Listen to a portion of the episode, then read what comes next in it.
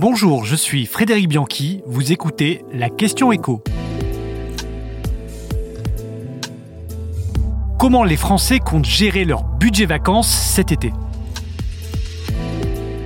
Après une année marquée par les mouvements sociaux, l'inflation, les émeutes, le budget vacances sera sous haute surveillance, mais malgré tout, les Français veulent un peu souffler. Toutes les enquêtes le montrent, les Français seront un peu moins nombreux à partir cet été, mais ils seront tout de même 60% contre 63% l'année dernière. On reste sur des proportions à peu près équivalentes. En revanche, ce qui change fortement, c'est le budget qu'ils comptent y consacrer. Les Français ont intégré les hausses de prix et s'attendent à dépenser près d'un quart de plus que l'année dernière. Le budget pour une famille sera de 1986 euros cet été contre 1600 euros il y a un an.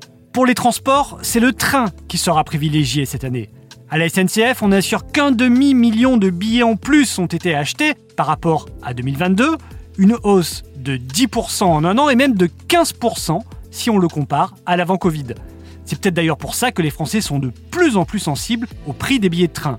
Et on a d'ailleurs une bonne nouvelle, le ministre des Transports, Clément Bonne, a annoncé ce matin que la SNCF allait proposer 200 000 billets intercités à moitié prix, c'est-à-dire 19 euros pour l'ensemble des vacances.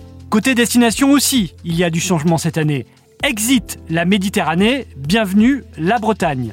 Les chiffres de réservation du site PAP Vacances montrent un effondrement des réservations pour la Côte d'Azur, moins 21%, mais aussi une baisse très sensible pour le Languedoc, qui est à moins 10%. En revanche, ce sont les Côtes d'Armor qui en profitent, plus 22%, ainsi que le Finistère, où on est à plus 18% de réservation. La Côte d'Azur, trop chaude, trop cher, 1400 euros la semaine en moyenne. Les Français préfèrent se mettre au frais et dépenser moins les tarifs s'affichent 40% plus bas pour la Bretagne par rapport à la Côte d'Azur. Et dans ce contexte de forte tension sur le pouvoir d'achat, il y a une tendance en plein boom cette année.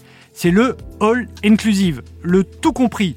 Avant, le all inclusive était réservé au luxe, associé au Club Med.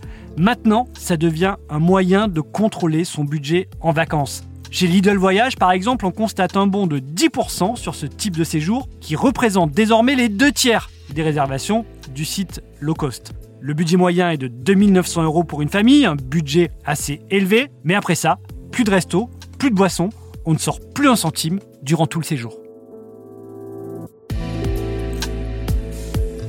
Vous venez d'écouter la question écho, le podcast quotidien pour répondre à toutes les questions que vous vous posez sur l'actualité économique. Abonnez-vous sur votre plateforme préférée pour ne rien manquer et pourquoi pas nous laisser une note ou un commentaire. À bientôt